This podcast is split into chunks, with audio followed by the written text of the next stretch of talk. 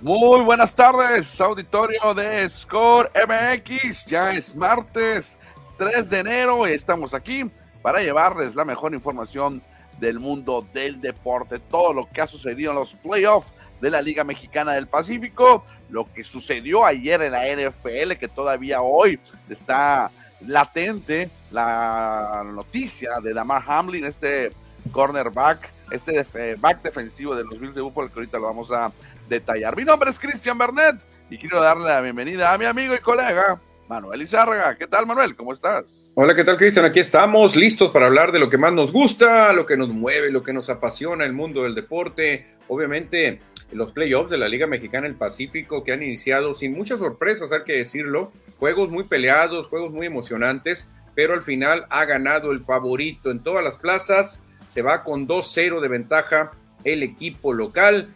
Naranjeros, obviamente con su etiqueta de favorito, batallando, pero al final sacando el oficio, poniéndose en ventaja de dos victorias a cero, que le da mucha tranquilidad. Ya con eso, aunque perdieran los tres juegos allá en el puerto, la serie tendría que regresar a Hermosillo, aunque mucha gente piensa que Naranjeros pudiese finiquitar por allá en Mazatlán. Yo también pienso lo mismo, creo que Naranjeros puede ganar en cuatro o cinco juegos a los Venados. Vamos a ver si la serie se va corta o se va larga. Lo que sí es un hecho, Cristian, es que la verdad no han decepcionado los playoffs. Han estado emocionantísimos todos, ¿eh? Sí, van a estado muy emocionantes todos los encuentros de postemporada. Ahorita les vamos a dar todos los detalles de lo que ha sucedido en esta jornada número 2, en el juego número 2, y donde todos los locales, ahí lo decías tú, han ganado, no ha habido sorpresas, y ahora les tocará a los equipos no favoritos jugar en casa y rescatar, a evitar una barrida. Sí, exactamente. Sobre todo ganar el tercer juego, Cristian, porque está comprobadísimo. Si pierdes el tercer juego, ya es raro que un equipo se levante de un 0-3. Tienen que reaccionar los mayos, los venados, tienen que reaccionar los sultanes, tienen que reaccionar los caballeros águilas, porque si no, ya la cuesta se pone muy complicada. Exactamente, pero bueno, sin más preámbulo, vamos a invitar a todo nuestro auditorio para que se comunique con nosotros, mande su mensaje, su saludo, su comentario, porque lo más importante para nosotros son ustedes y nos gusta eh, conocer su punto de vista. De hecho, ya están llegando algunos mensajes que, claro, ahorita los estaremos leyendo, Manuel. Pero bueno, como es una costumbre y hay que empezar a platicar del mundo del deporte, manden su mensaje y ahorita lo vamos a leer. Pero el Empire dice que es tiempo de hablar de béisbol.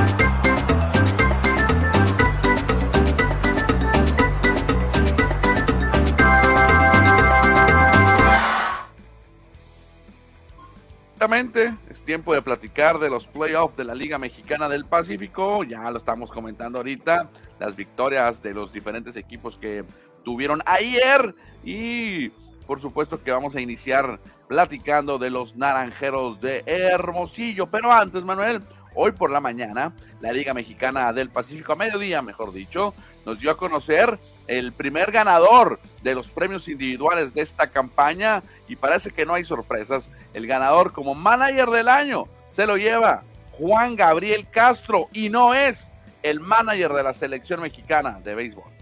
No, el manager de la selección ni siquiera avanzó a playoff, Cristian. El manager de la selección no está, no está ahí entre los mejores managers de esta temporada, increíblemente, pero lo que sí muy merecido para Juan Gabriel Castro. Él, el que más puntos sumó, el que más victorias alcanzó. No había dudas, ¿eh? realmente no había dudas de quién iba a ser el manager del año. Sí, exactamente. ¿Y, por qué se lleva este premio? Porque los Naranjeros de Hermosillo fue el equipo número uno en ganados y perdidos. En total ganaron 43, solamente perdieron 25 y adelantabas que ganaron 19 puntos, es decir, 10 en la primera vuelta y 9 en la segunda y terminaron empatados en primer lugar con los Cañeros de los Mochis en la segunda. Sí, la verdad que un trabajo tremendo el que hizo Juan Gabriel Castro. Está confirmando, Cristian, la gran contratación que hizo la directiva de Naranjeros. No se equivocaron al traerlo. Llegó ya a empezar la temporada. Esta será su temporada de consagración. Ya hizo algo importante que es quedar en primer lugar. Ahora falta la cereza del pastel porque es favorito el equipo de Juan Gabriel Castro Naranjeros para quedar campeón de la liga.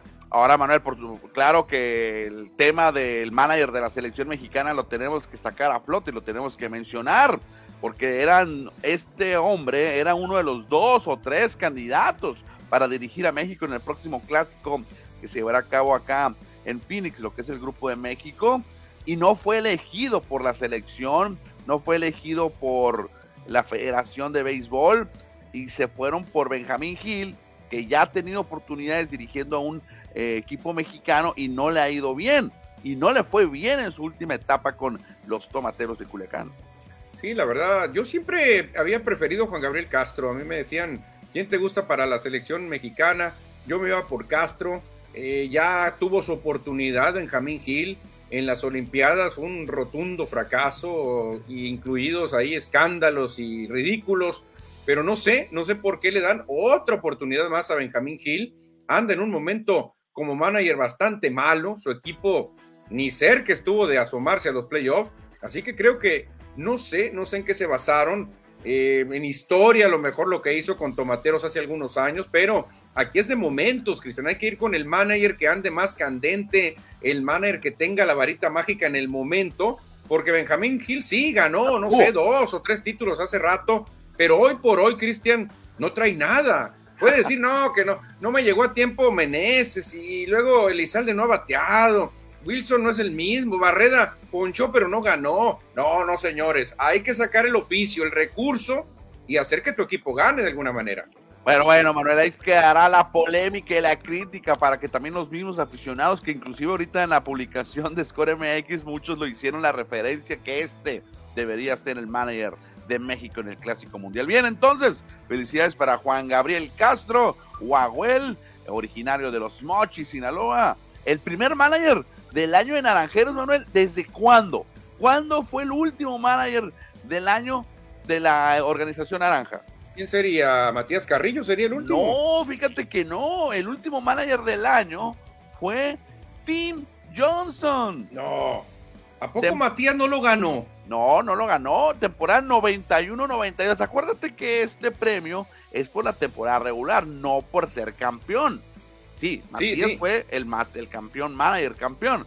Pero manager del año tenían que 29 años sin ser, sin tener el premio los naranjeros. A ver, no, no recuerdo, a ver si el auditorio nos ayuda. Esa temporada, cuando Naranjeros ganó el último título, el 16, creo que Matías llevó al equipo naranja a ser líderes en la primera y segunda vuelta, Cristian. O sea, ingredientes los, los tenía Matías Carrillo. No sé por qué no le dieron el, premio a manager del año. Y fíjate que ya lo corroboramos ahorita con la directiva, con el Departamento de Comunicación de los Naranjeros de Hermosillo. Ya nos comunica ahí Ricardo Hernández que sí, Tim Johnson fue el último manager de los eh, manager del año en Naranjeros 91-92. Increíblemente, en la, en la, guía de la Liga Mexicana del Pacífico no viene listado.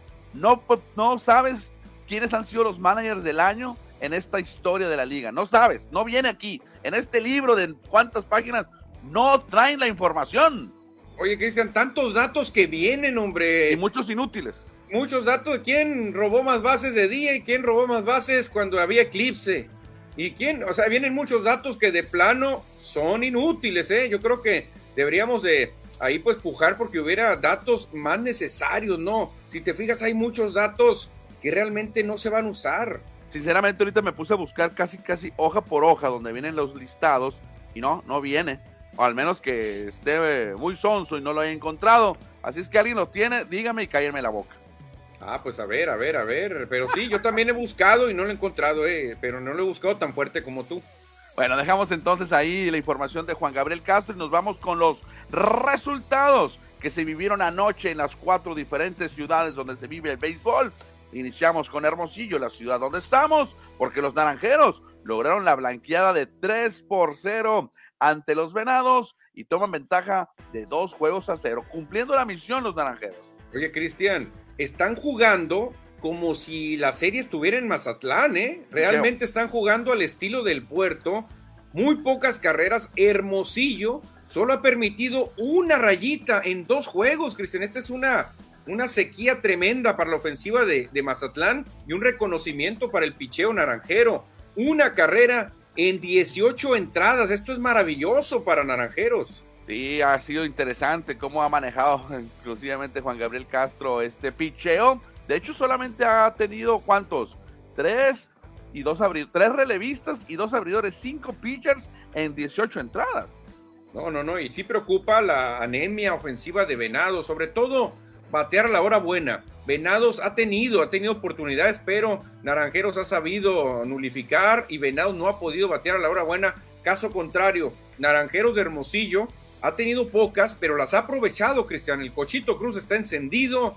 Ahí vemos a Cardona que también está bateando de locura. Es un equipo que sabe ganar los juegos cerrados. Eso es importantísimo. Pero un hombre importante en la victoria de ayer fue este, el Wilmer Ríos, que se ha consolidado como el mejor lanzador de los Naranjeros de Hermosillo. Y me atrevo a decir, el mejor lanzador de esta temporada en la Liga Mexicana del Pacífico y está levantando la mano para que lo vean allá en Culiacán y lo registre, bueno, a la Ciudad de México, porque allá controlan todo lo, de la, lo del béisbol, para ver si va a representar a México. Wilmer Ríos, qué gran apertura ayer.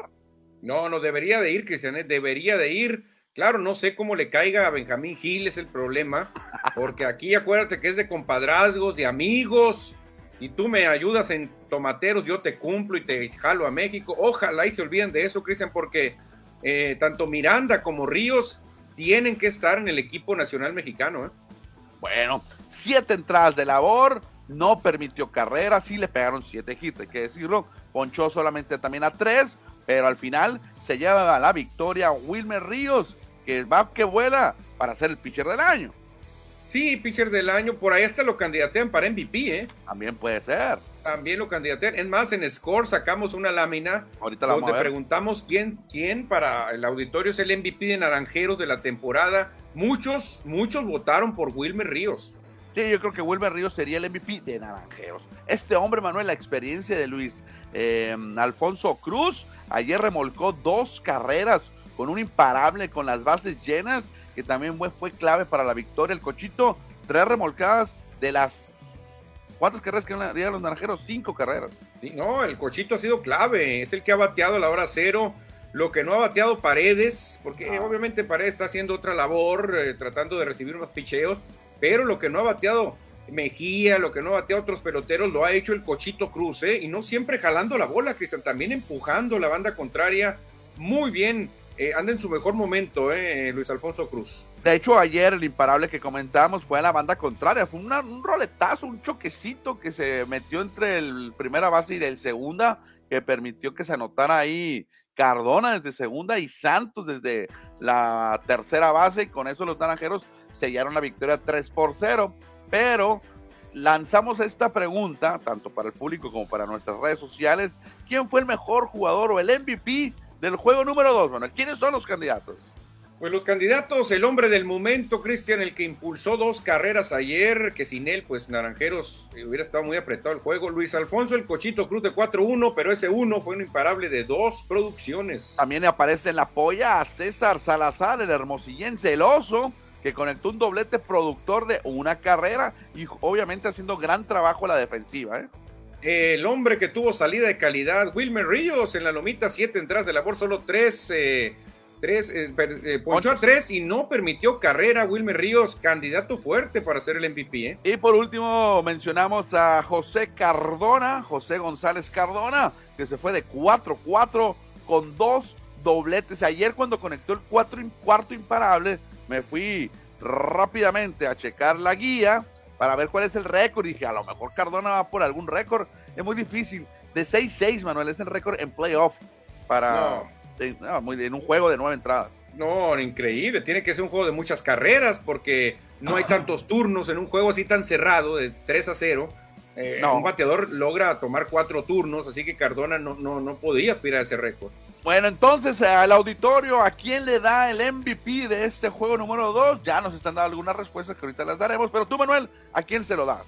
Fíjate, Cristian, ahí te va. Eh. Voy a aquí coincidir con mucha gente y luego voy a hacer Contreras con otro. En este juego, en este juego yo le doy el MVP a Wilmer Ríos. Pero en la temporada naranjera, yo no le doy el MVP a Wilmer Ríos. Yo probablemente se lo diera a un Nick Torres o a un José Cardona por ciertas razones que te voy a decir. Wilmer Ríos se involucró en nueve victorias, te dio nueve victorias y otras tantas que se fue sin decisión.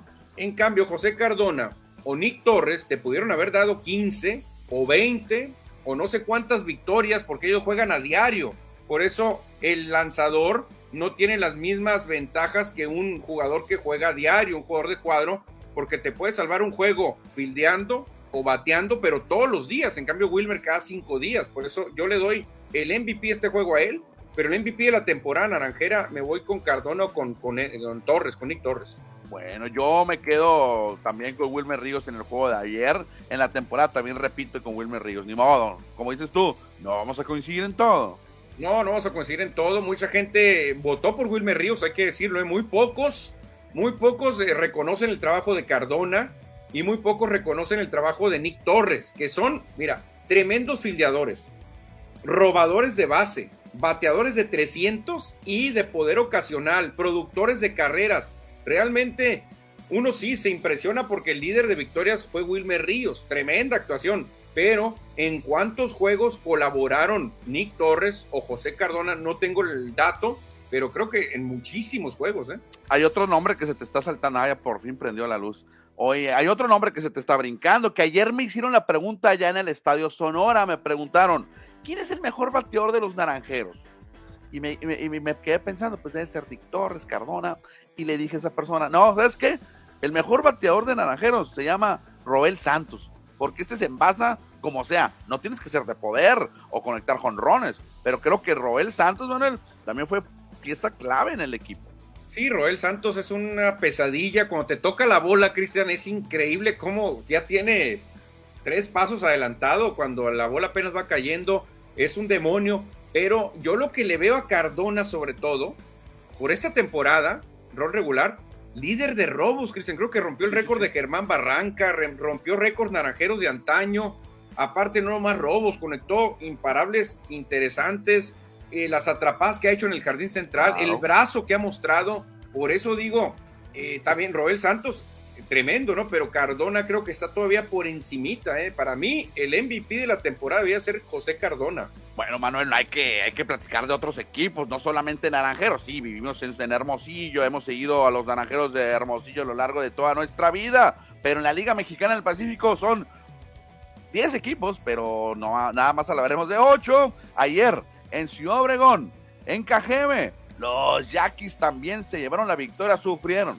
Se tuvieron que ir a 13 entradas, pero ganaron 4 por 3 sobre Águilas de Mexicali. Fíjate, Cristian, ayer en el pronóstico, este fue el, último, el único duelo que dábamos como que Mexicali iba a ganar, el único visitante que iba a ganar, ayer lo platicábamos y no nos equivocamos, estuvo a nada Mexicali de ganar de visitante, se tuvieron que ir entradas extras, pero al final Que sacó el recurso, pero cómo sufrió la tribu, ¿eh? Mexicali lo tuvo y al final no definieron. Y gracias a un imparable de este hombre, Allen Córdoba, el panameño, en la decimotercera entrada en la parte baja, conectó el imparable que le daba la victoria a la tribu de Cajeme, a la tribu del Mayo. Ahí anotaba Víctor Márquez como corredor emergente para que ganaran los Yaquis. Buena victoria entonces de Obregón, que también toma ventaja de 2 a 0. Sí, exactamente. Ya ninguna serie puede eh, ser ganada por el. Van a regresar.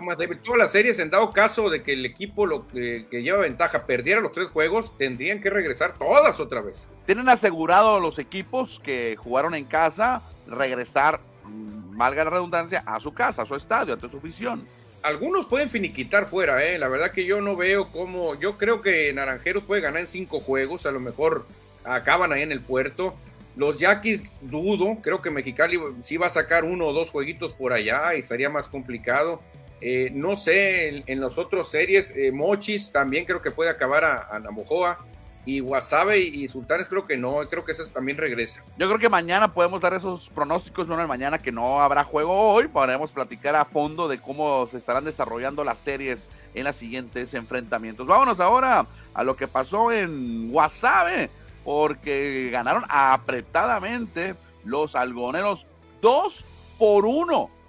2 por 1 fue el resultado final. Bueno, 2 por 0, ¿no? Eh, dos, por uno, dos por uno. Dos, uno.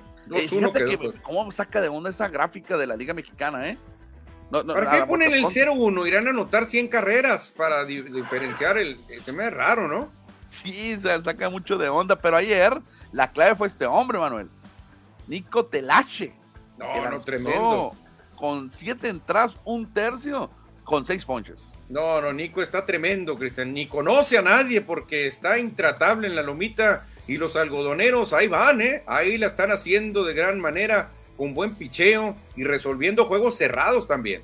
Fíjate que las tres carreras que cayeron ayer allá en el Francisco Carranza Limón, las tres fueron por la vía del cuadrangular. Los algodoneros ganaron gracias a los jonrones de Jesse Castillo, tremendo cuadrangular, y de Joy Terdolavish, el grande, ex Grandes Ligas, back to back jonrones, y con eso ganaron los algodoneros. Pero la tribu también anotó por jonrón el veterano Ismael, no, perdón, la tribu. Los sultanes anotaron por medio de Ismael Salas en una única carrera.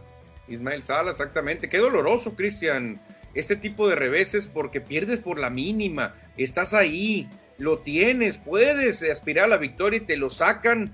Doloroso para los cuatro equipos que van a su casa con 0-2 porque la losa está durísima. Ellos saben que aún ganando los tres juegos en casa tendrán que regresar a la plaza donde han perdido. O sea, qué difícil para los equipos que van con 0-2. ¿eh? Terminamos, Manuel, con los cañeros de los Mochi, los dueños de la segunda vuelta, que ayer eh, fue el resultado más, eh, con más amplia ventaja. Los Cañeros ganaron 7 por 1. Estuvieron muy cerrados todos los duelos, pero al final Cañeros ganó 7-1 ante los alicaídos Mayos de Navajo ya no son aguerridos, Mayos. No, ayer sí se cayeron los Mayos. Quisieron reaccionar un jonrón ahí de su extranjero, pero después la maquinaria verde fue mucha pieza, Cristian. El cubano Yasmani Tomás, por algo va a ser el MVP de la temporada. Está demostrando también en playoff. Cuidado, cuidado, porque no hay que complicarse. Los grandes favoritos son naranjeros y cañeros también, que trae un equipazo. ¿eh?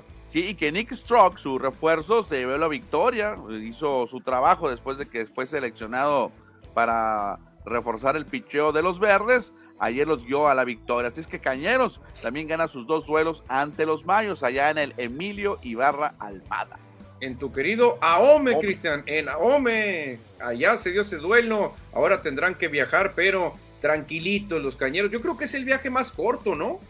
de Mochis a Navojoa realmente hay muy pocos kilómetros. Sí, sí, claro. Mazatlán Hermosillo sí está bastante lejecitos. Obregón Mexicali, pues hay que tomar avión porque está canijo la carretera. Y bueno, Monterrey Guasave, obligatorio. No, no, no, también. Yo creo que el que sí se pueden ir en camión cómodamente es Navojoa Mochis, está muy cerquita. Sí, claro, claro, sí. De hecho, son los, digámoslo así, que son las ciudades grandes, eh, más cercanas entre Sonora y Sinaloa. Sí, exactamente. En la carretera, ¿no? En la carretera. ¿Cuánto estará por carretera? ¿Unas dos horas, tres horas? es que no tengo el dato. No está tan lejos, no está tan lejos, eh. Mochis de Navajoa no está tan lejos. Manuel, ahí está entonces, ahí están las series, ya lo veíamos, Hermosillo, Mochis, Obregón y, y tienen ventaja de 2-0, van a viajar ahora al, a casa de su rival para buscar barrer las series. Mañana, ¿qué tal si esto lo desglosamos, cómo pensamos y cómo piensa el público que quedará?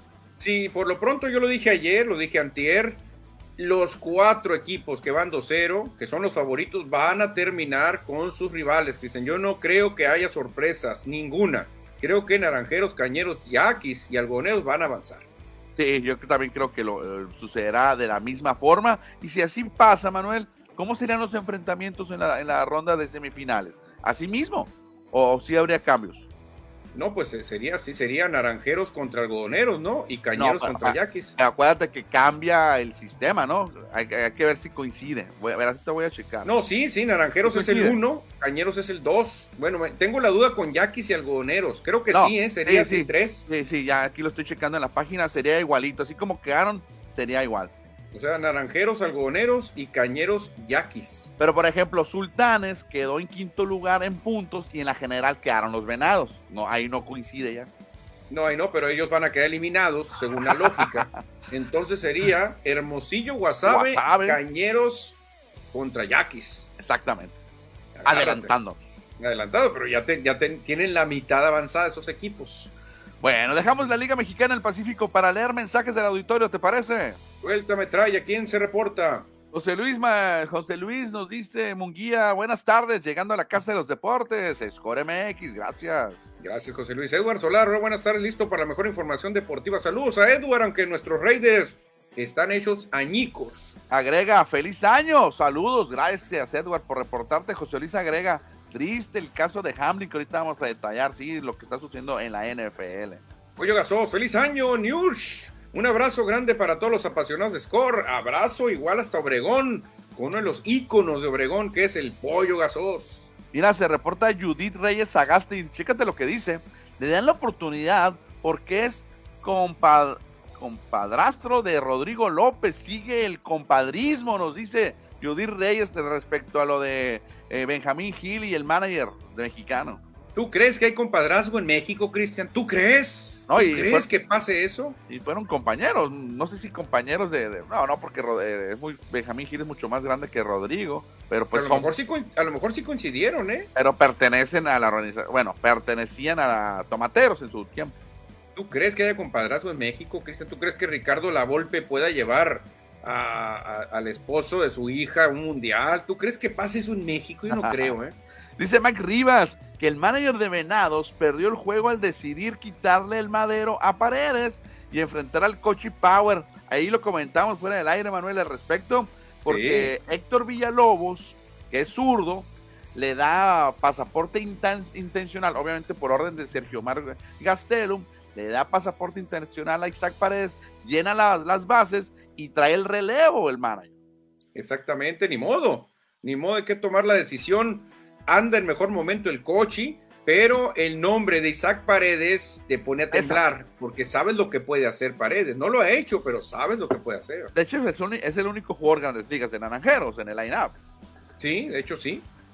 Bueno, Eduardo Salazar dice saludos mis estimados amigos, éxito para este 2023 para todos.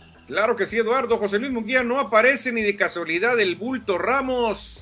No lo quiere José Luis, no quiere a Roberto Ramos, José Luis. Eh, pero fíjate, yo creo que Roberto puede ser una pieza clave en un turno importante contra un pitcher derecho, que Creo que puede sacar o la base por bolas o puede sacar el batazo importante o un elevado sacrificio que a veces con eso es suficiente para decidir un juego. Roberto tiene el poder necesario para no hacer un, un batazo de mucho contacto, pero sí la manda a los jardines. ¿eh? Roberto tiene la fuerza necesaria. Y obviamente ayer no iba a jugar Roberto Ramos como titular porque era pitcher zurdo, Héctor Villalobos. Eduardo Salazar nos dice qué forma de este manager Castro manda tocar robo de bases, bateo, corrido y corrido, etcétera. O sea, le gusta cómo maneja el Juan Gabriel. A mí también, la verdad que Juan Gabriel Castro me gusta, parece manager de la Liga Nacional de los años 80 o 70, porque cómo le gusta el béisbol pequeño, Cristian, tiene los ingredientes, tres de los cinco mejores robadores de la temporada son naranjeros. Está Nick Torres, está Roel Santos y está Cardona. Pues obviamente los pones a correr. Tienes al catcher más rápido de toda la liga que es Salazar. Tienes a, Tondo que es muy rápido también. Eso lo está aprovechando al máximo este Juan Gabriel Castro. Iván Quintero, saludos amigos, feliz año, bendiciones y agrega otro mensaje por ahí, Manuel. Dice que estuvo heladito Iván Quintero ayer en el Sonora, pero ya andábamos apoyando. Con el favor de Dios, esperamos sigan así los naranjeros. Por otro, qué impresionante y mala onda lo que pasó ayer en el juego de la NFL con el jugador de los Bills. Sí, sorprendió a todo mundo, ¿eh? La verdad que yo no pensé que fuera tan grave y fue muchísimo, muchísimo lo que pasó de gravedad. ¿eh? en un momento más vamos a pasar al tema de la NFL porque se tuvo que hasta posponer se pospuso el duelo, que ahorita la NFL de hecho todavía no dice cuándo se va a cabo o si se va a llevar a cabo el encuentro entre Bills y los bengalíes. Manuel, dejamos un lado los mensajes que trae el auditorio para nosotros porque es tiempo de platicar también ahora del deporte el sonorense, del deporte acá en nuestro estado y la Comisión del Deporte del Estado de Sonora nos dice que los atletas sonorenses Duvier Paredes y Adielo Campo cerraron el 2022 como entre los mejores de América en el deporte de bocha, este deporte adaptado donde Sonora ha tenido buenos eh, resultados. Oye, en, bocha Sonora es potencia, Cristian. Sonora es potencia, es un deporte que ha dado muchas satisfacciones y ve de qué manera están cerrando. La verdad que felicidades porque así se va creando, Cristian, el éxito, ya transformándose en una potencia empiezas a dominar y al rato vienen los grandes resultados. ¿eh? Duvier Paredes terminó en el ranking número 3 de todo el continente americano, desde Alaska hasta Argentina, terminó en tercer lugar, mientras que Audielo Campo finalizó en la séptima posición. Dos sonorenses en el top 7 de la bocha en toda América. No, perfecto, muy bien, muy buenas noticias y de nuevo felicidades, felicidades porque esto no es casualidad, Cristian. Hace rato que vienen dando grandes actuaciones. ¿eh? Sí, recordando que Sonora fue sede de los Juegos, bueno, de los, Panamer de los eh, Paralímpicos Nacionales aquí con ADE, que fue Sonora sede. Sí, sí, hace, hace poquito, ¿no? Sí, hace algunos meses, ahora en noviembre. Pasamos a la siguiente información de fútbol.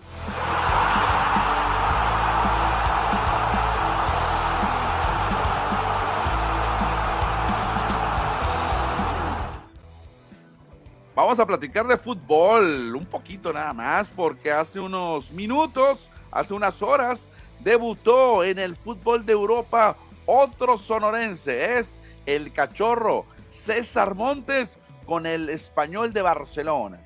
Sí, Cristian, muy bien, la verdad que César Montes empezó frión, empezó frío como así empezó su equipo, el español empezó perdiendo y después logra empatar mandando el juego a tiempo extra y ya después el español fue mucha pieza, Cristian, y César Montes dominando por aire, ¿eh? la verdad que en el juego aéreo el sonorense lo hizo de maravilla. Ya vi las críticas en España y le pusieron palomita, Cristian, palomita para Montes, les gustó el juego del hermosillense. Y al final el español de Barcelona derrotó 3 por 1 al Celta de Vigo y no jugó los 90 minutos César Montes, ¿eh? Fue titular pero jugó 120 minutos porque tuvieron que irse a tiempo extra para definir el boleto a los octavos de final de la Copa del Rey. Oye, Cristian, aquí te dice una cosa y te dice otra cosa. Primero, pues que el, entrenador lo tiene considerado y otra, la preparación. Cuando tú llegas al primer juego en cualquier equipo, no te van a dar el juego completo. Tú ves un lanzador dale 50, 60 lanzamientos. A un futbolista, pruébalo 15 minutos, 20. ¿Cómo llega César Montes y juega 120 minutos en su primera actuación con el español? Esto te dice muy buenas cosas. Sí, hay nivel César Montes. Esperemos que también en la liga, en la, temporada de la Liga de España, le den la oportunidad de ser titular. Ahora fue la Copa, donde hay algunos jugadores sustitutos que entran a la cancha, pero veremos si César Montes, por lo pronto, ya participó por primera vez en el fútbol europeo. El sabadito, espérate, Cristian, sabadito contra el Girona. César Montes, te lo aseguro, va a volver a ser titular. Va a volver a, porque viene con nivel, viene de jugar un mundial a gran, a gran nivel. Y pues es un hombre que no tiene vicios, no tiene escándalos, se prepara bien. Realmente este hombre puede jugar dos juegos por semana fácilmente. Sí, ojalá, ojalá que le den oportunidad. Van a jugar contra el Girona, un duelo entre catalanes, allá en el Estadi Cornela El Prat. 7 de enero es el juego, sábado 7 de enero. Está perfecto, perfecto por el cachorro. ¿eh? Bueno, de España nos vamos a Arabia Saudita, Manuel, porque fue presentado Cristiano Ronaldo, el bicho. El bicho que prefirió los dólares, Cristian, a la calidad futbolística. Dijo, no, ya no quiero que me den patadas allá en la, en la Premier League, que, no me, que me den patadas por acá en España. No, no, no. Yo prefiero los dólares, ser campeón sin batallar, y así lo hizo Cristiano Ronaldo. Los petrodólares, Manuel, más que todo, ¿no? Sí, sí, que la verdad, lana hay muchísima por allá, Cristian. Al Nazar si de su equipo. Si los árabes se proponen, pueden hacer una superliga, Cristian, a punta de billetazos, ¿eh? Oye, ¿cómo ves ahí la, la mercadotecnia del equipo? ¿Por qué le ponen Jala Ronaldo? Ni es de España. No. O sea, raro, pone el Real Madrid. Jala Ronaldo, dice, pero que eso no es el Real Madrid, jala Madrid es lo que usan, pero a lo mejor no será un, término que se usa en toda la península ibérica, que sea lo que es, ya ves que por Portugal y España comparten. he dicho que digan jala Celta Jala Sporting, jala Sporting, ojalá. no sé, no sé. Pero no creo que no hayan investigado, ¿no? O sea, no creo que allá los árabes, con tanto dinero que tienen, el encargado de mercadotecnia y diseño, se haya ido con la finta, ah, viene de España, es español. No, no creo, eh, la verdad no creo. Mira, aquí googleé que es jala y dice, se utiliza para animar a alguien. Jala, pues que se mejore, dice jala. Pero, pues este es portugués, ¿no? No sé. Sí es portugués, pero digo, a lo mejor por la cercanía que hay entre Portugal y España, que son frontera, a lo mejor por ahí se comparte esa, esa, frase, ¿no? Interjección que se usa, sobre todo en España, para animar o apremiar a alguien a que realice una acción. Ala, vete vistiendo que llegamos tarde. Algo así es un ejemplo. ¿no? Ah, bueno, pero en España dicen, ¿no? Sí, en España. Bueno, a lo mejor y sí la cajetearon, porque se han dado casos en que sí la riegan así, ¿eh? Bueno, dejamos el fútbol porque bien poquito hablamos de fútbol aquí en Score MX. Sí nos gusta el fútbol y hablamos también de cimarrones de Sonora, pero ahora vámonos a la NFL.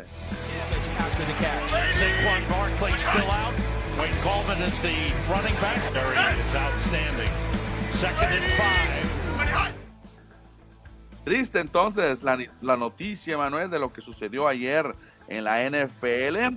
Antes de platicar de lo que sucedió con este jugador de los Buffalo Bills, pues la NFL ya pospuso, desde anoche pospuso el juego, lo suspendió, lo pospuso, mejor dicho, pero no se sabe cuándo se va a realizar o si se va a realizar o si es que importa el resultado. Cristian, claro que importa el resultado, o sea, el resultado importa muchísimo. Si Bills gana, se trepa al primer lugar sobre los jefes de Kansas. Si Bengalíes gana, empata a los Bills de Buffalo peleando el segundo mejor sembrado. Yo creo que la NFL trae cola que le pisen. Creo que la NFL está así, mira, con algodoncitos porque normalmente esta no es la primera jugada así que he visto yo en mi vida. Yo he visto muchos accidentes eh, muy graves donde ha habido desenlaces muy malos y la NFL simplemente los retira a los jugadores en camilla y sigue el juego. Se reza un poquito, se pide por la salud y luego dice el árbitro, vamos a seguir jugando. Creo que algo anda raro en la NFL porque no es lo que vienen haciendo normalmente, Cristian cuando pasa este tipo de cosas, paran el juego, como pasó, y luego dicen, señores, continúa el juego, vamos. Me sorprendió que cancelaran el juego. Sí, ahora primero la salud, ¿no? Antes del resultado. Ahorita mencionabas que es importante conocer quién va a ganar este duelo, pero ahora la NFL se va mejor por la salud de este jugador que lamentablemente ayer tuvo que ser hospitalizado y ya los reportes que has mencionado, Manuel, es que tuvo un paro cardíaco en el, en el terreno de juego, en el, emparrillado. Le tienen que dar RCP, Cristian, ahí mismo en el, en, el emparrillado lo, lo, lo, resucitan. casi, casi, casi, ya que lo ponen un poquito medio estable, se lo llevan. Está grave todavía, pero ya ha empezado a dar señales buenas, pero buenas críticas todavía. Lo que sí, Cristian, me vuelvo a lo mismo. Me sorprende la NFL, ¿eh? Yo estoy de acuerdo de que se pare un juego, primero es la salud, pero nunca lo habían hecho. No sé si ya se, se acordó en los protocolos que han ido cambiando. Si hay un jugador eh, conmocionado o, en riesgo, parar el juego, ¿no? Parar el juego. Nunca lo habían hecho. A mí me han tocado ver golpes brutales donde salen jugadores también al borde de la muerte y se los llevan y el juego sigue. Y fíjate que a hoy, hoy por la mañana, la NFL y todos los equipos, todos los equipos de la NFL cambiaron su icono, su de perfil, por lo menos en Twitter, no me fijé en Facebook, pero en Twitter todos pusieron esta imagen, la NFL y todos los equipos Pray for Damar y el número 3 que utiliza el jugador profundo, safety o cornerback de los eh, Buffalo Bills. Aquí vemos la jugada. Es que, Cristian, si a la NFL se le monta una campaña de desprestigio, de que es un deporte de mucho riesgo y que no toma en cuenta la salud de sus jugadores, a lo mejor le puede afectar bastante, ¿eh? porque el caso más normal hubiera sido, bueno, llévenlo al hospital, seguimos con el juego, ¿no? El juego no puede parar, ya vendimos los boletos, tenemos estadio lleno aquí en Ohio, en Cincinnati, pero creo que la NFL algo sabe de algunas críticas que trae, que son muchas, y dijeron, ¿saben qué, señores? No hay que buscarle, la NFL hoy por hoy es la mejor liga del mundo, vamos a comportarnos como tal y mostrar respeto a la familia de Hamlin, a él mismo y a todos los jugadores de que es lo más importante. Primero la salud y el juego, ya veremos cuando lo ponemos, ¿no? Sí, fíjate que desde ayer toda la, la NFL, jugadores y diferentes actores del fútbol americano, pues se unieron vía Twitter en apoyo a, la salud y a la vida de, de, Damar. Y ahí estamos viendo un pequeño resumen de cómo estuvieron ahí dándole eh, palabras de aliento de alguna forma por las redes sociales. Sí, fíjate, yo no quiero verme cruel, ¿no? Pero en muchos deportes pasan cosas graves, en muchos, en muchos, obviamente la NFL por ser un deporte de contacto pasan más, pero yo creo que aquí va a ser un parteaguas, ¿eh? Va a ser un parteaguas porque si en una función de boxeo están programadas siete peleas, siete combates, y en el quinto combate hay un golpe que deja eh, al borde de la muerte un boxeador, a lo mejor y paran la función. ¿eh? Y dicen, ¿sabes qué, señor? Las otras tres peleas se acabó, no las vamos a llevar a cabo. ¿Por qué? Porque aunque esté el Canelo. ¿Eh? Aunque esté el Canelo. Aunque, esté el Canelo, ni modo, ni modo. O si hay un pelotazo en la cara, como le dieron a Giancarlo Stanton, ¿no? Que los deja pues al borde de la muerte. O no te vayas muy lejos. El golpe que le abrió el cráneo a Raúl Alonso Jiménez, que pudo haber matado. Ah a lo mejor dice, ¿sabe qué, señores? Se acabó, ya se acabó, se acabó. No, no, que no entre ni cambio. No, no, no hay cambio. Se acabó, ya el juego no sigue. Creo que puede ser un parteaguas esto, ¿eh? Cuidado con eso. Yo creo que va, voy, voy, yo creo que va más allá, más a lo que dijiste primero, Manuel, de que la NFL tiene mucha cola que le pisen. Y muchísima, muchísima. Acuérdate, eh, acuérdate la película que salió antes del trabajo del doctor Omalu, se le fueron a la yugular a la NFL, tuvieron que pagar y sobornar a mucha gente para que se calmaran las aguas porque había muchos, muchos seguidores enojadísimos por todas las muertes que estaba causando este deporte, el golpeo tan fuerte. Bueno, Manuel, entonces le deseamos a Damar Hamlin que se recupere, que los médicos que están ahí trabajando y las enfermeras con él y que pronto tengamos buenas noticias, que obviamente ahí la NFL está constantemente dando las notas. Oye, Cristian, lo que me preocupa a mí son dos cosas. Ahí te va. Una, no es un golpe prohibido el que le dan. No, no, no, no, no. Es un golpe leal, se puede decir. De hecho, él va al golpe. De hecho, él taclea, digámoslo mal, ¿no? Porque va muy parado. Pero tú podrías decir, ah, bueno, fue un golpe prohibido, por eso está en riesgo su vida. No, no es un golpe prohibido, no hay pañuelo rojo. Y dos, es un jovencito Hamlin, o sea, imagínate si ese golpe se lo dan a Tom Brady. ¿Qué estaríamos hablando ahorita? Claro, exactamente. No, estaríamos hablando de otra cosa. Sí, interesante lo que acabas de comentar, sí es cierto. ¿eh? Sí, sí, sí, imagínate, imagínate. Pero bueno, esperemos que se recupere pronto y haya noticias importantes de Damar Hamlin. Dejamos, dejamos esto, Manuel. Dejamos la noticia triste, bueno, que hasta el momento es triste, pase lo que pase para Hamlin porque está hospitalizado, pero ahora hay que irnos a platicar sobre la NBA, que ayer fue una noche histórica para un jugador que metió muchos, muchos puntos.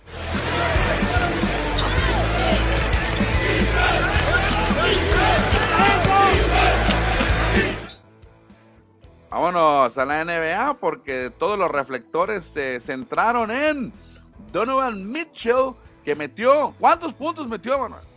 71 puntos, que es increíble empatando al almirante David Robinson y se mete al top 10 histórico de toda la NBA. Obviamente nadie superará a Will Chamberlain con sus 100, pero se acercó a Kobe Bryant y se mete a la historia el demonio de Tasmania, como se le conoce, a Donovan Mitchell. Bueno, todos los 71 puntos que al final anotó Donovan Mitchell en su nuevo equipo, los Caballeros de Cleveland, fue porque el duelo entre los Caps y los Bulls se tuvo que ir hasta tiempo extra. Anotaron 145, un poquito menos de la mitad. Fueron de Donovan Mitchell con 71, 11 asistencias, 8 rebotes y 7 canastas de 3 puntos para los Cavaliers, que están teniendo una gran temporada. ¿eh? Llegaron a 24 triunfos. Sí, los alicaídos toros de Chicago de plano no levantan, Cristian. Creo que debería haber asteriscos y decir, ok, este anotó 71, pero en tiempo extra. Este anotó 71, pero en tiempo regular, porque hay ventajas, obviamente. Hay juegos que se van a triple tiempo extra y un jugador en cada tiempo extra puede anotar 5 o 10 puntos y vas a subir. Creo que deberían de, explicarlo porque se puede ver confuso, pues no decir, ah, mira, anotó 100, sí, pero fueron cuatro tiempos extra, cinco, no sé, entonces debería haber una explicación. Aquí ya vemos lo que estabas adelantando, Manuel, de los más, más puntos anotados en un juego. Ya se mete Donovan Mitchell con los 71 que empata a David Robinson y a Elgin Baylor que hicieron esa cifra. Sí, fíjate, puros históricos, ¿eh? Ya después viene un hombre que se repite muchas veces. Will Chamberlain aparece una, dos, tres, cuatro, cinco veces aparece Chamberlain entre los mejores diez. Aparece también ahí David Thompson que metió 73, increíble este, que era ya, ser llamado un superestrella y al final no levantó tanto su carrera.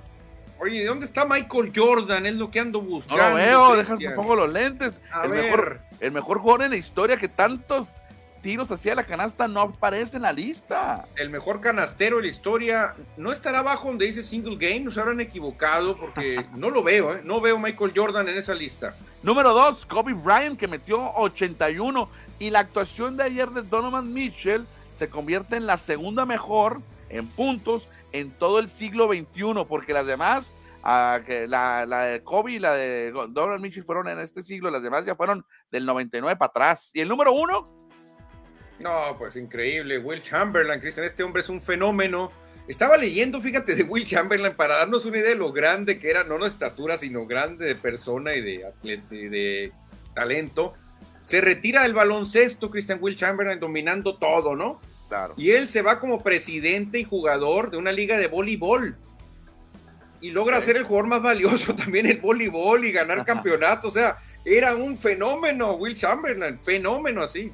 Fíjate, tan fenómeno que es que ayer cuando termina el partido, Donovan Mitchell se toma la fotografía con una hoja de papel diciendo, anunciando los puntos que anotó. 71. Sí, la verdad que yo, fíjate, Cristian, creo que esos 71, 81 de Kobe, no sé si los 100 de Chamberlain, poco a poco se van a ir acercando los jugadores. Ahí está Will Chamberlain con la foto original, 100 ah. puntos, pero Chamberlain tuvo que anotar pues, nada de triples, pues que así me explico, o sea, eh, abajo no, imagínate si Chamberlain hubiera tirado los mismos triples que, que, que Mitchell, pues hubiera llegado a 120 puntos. Antes no había el triple, ahora los jugadores como Curry, en una buena tarde pueden echar hasta 100 puntos. Pero ayer Mitchell nomás metió 7 de 3, ¿eh? O sea, 21, 21 puntos, con 21. Le faltaron 50 nomás, los demás fueron. Y los otros 50. 50 fueron de 2 o de tiro libre. Pero quítale esos de 3, Cristian, ¿cuántos hubieran encestado? Pero Chamberlain no tiraba de 3. Bueno, no existía la regla de 3, ¿no? no, Pero no Antes todo era juego abajo, bajo el tablero. Todo el juego era así. Y acuérdate que me imagino yo que Will Chamberlain no era bueno para tirar de lejos. No, no, jugadores tan grandes no saben tirar más que el francés o en Bayama, es el único que recuerdo. ¿no? Dirk Nowitzki, Hakim Olajuwon, Olajuwon, este, a lo mejor Nikola Jokic, más o menos tiran. Que tiran lejos, ¿no? O sea, uh -huh. casi todos son ahí en el área. Sí, sí, pero era un básquetbol muy diferente, Cristian. Claro. Antes era de dos puntitos y vete abajo, vete en la pintura, te la damos y la echas, pero hoy el básquetbol, hombre, es mucho más Oye, dinámico. Y no había ni regla de tres segundos, pues se podía eternizar, podía echar raíces ahí. No, no, no, existía el goaltending tampoco, o sea, si la bola iba para abajo o la agarraba, echaba, pum, la bloqueaba. Eran otras épocas, eran otros tiempos. Bueno, vamos a terminar con lo que sucedió ayer en la NBA. Rápido nos vamos porque son muchos juegos, Manuel. Ganaron los Blazers eh, gracias a Jeremy Grant que metió 36 puntos sobre los Pistones alicaídos. Los Timberwolves, que te sorprendieron y le pegaron a los Nuggets de Denver, eh, que el Joker anda medio alicaído, eh, anda medio alicaído en el Joker. Por otra parte, el que anda muy bien es Luka Doncic, metió 39 puntos sobre los Rockets, hicieron vivos, le ganaron a un equipo muy malo, que como son los Rockets. Ah, me sorprendió este resultado, ¿eh? Qué manera de perder de los soles de Phoenix contra los Knicks, 183. Están cayendo los de Phoenix. Julius Randle les pegó un baile. Sí, de hecho ya tienen el mismo récord Nueva York y Phoenix, pero los eh, Suns se vinieron para abajo, ¿eh? están, están, cayendo, están cayendo feo. Los Lakers, Manuel, te lo dejo.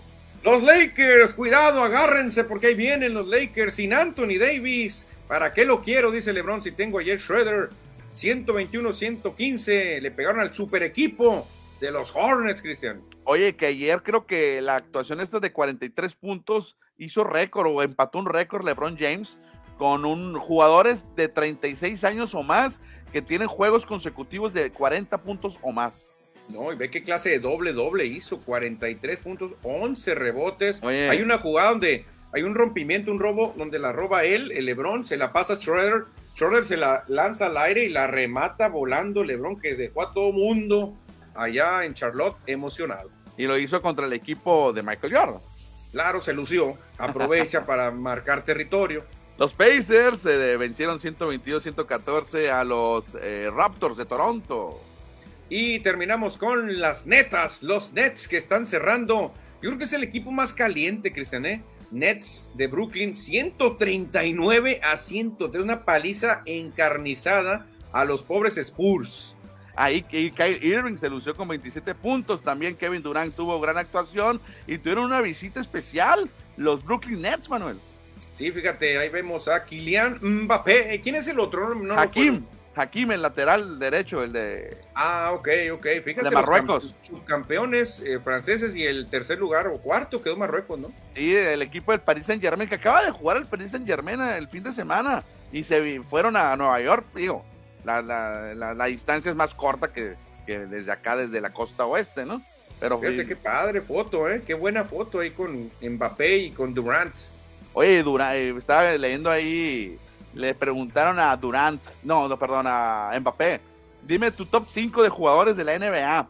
Y el número uno dice que es eh, LeBron James, Kevin Durant, Luka Doncic, Giannis y Tatum, lo dijo. ah, eso, eso es su top 5. Órale, fíjate, pues está bien, ¿no? Son buenos jugadores. Sí, sí, y menciona a, los europeos, claro.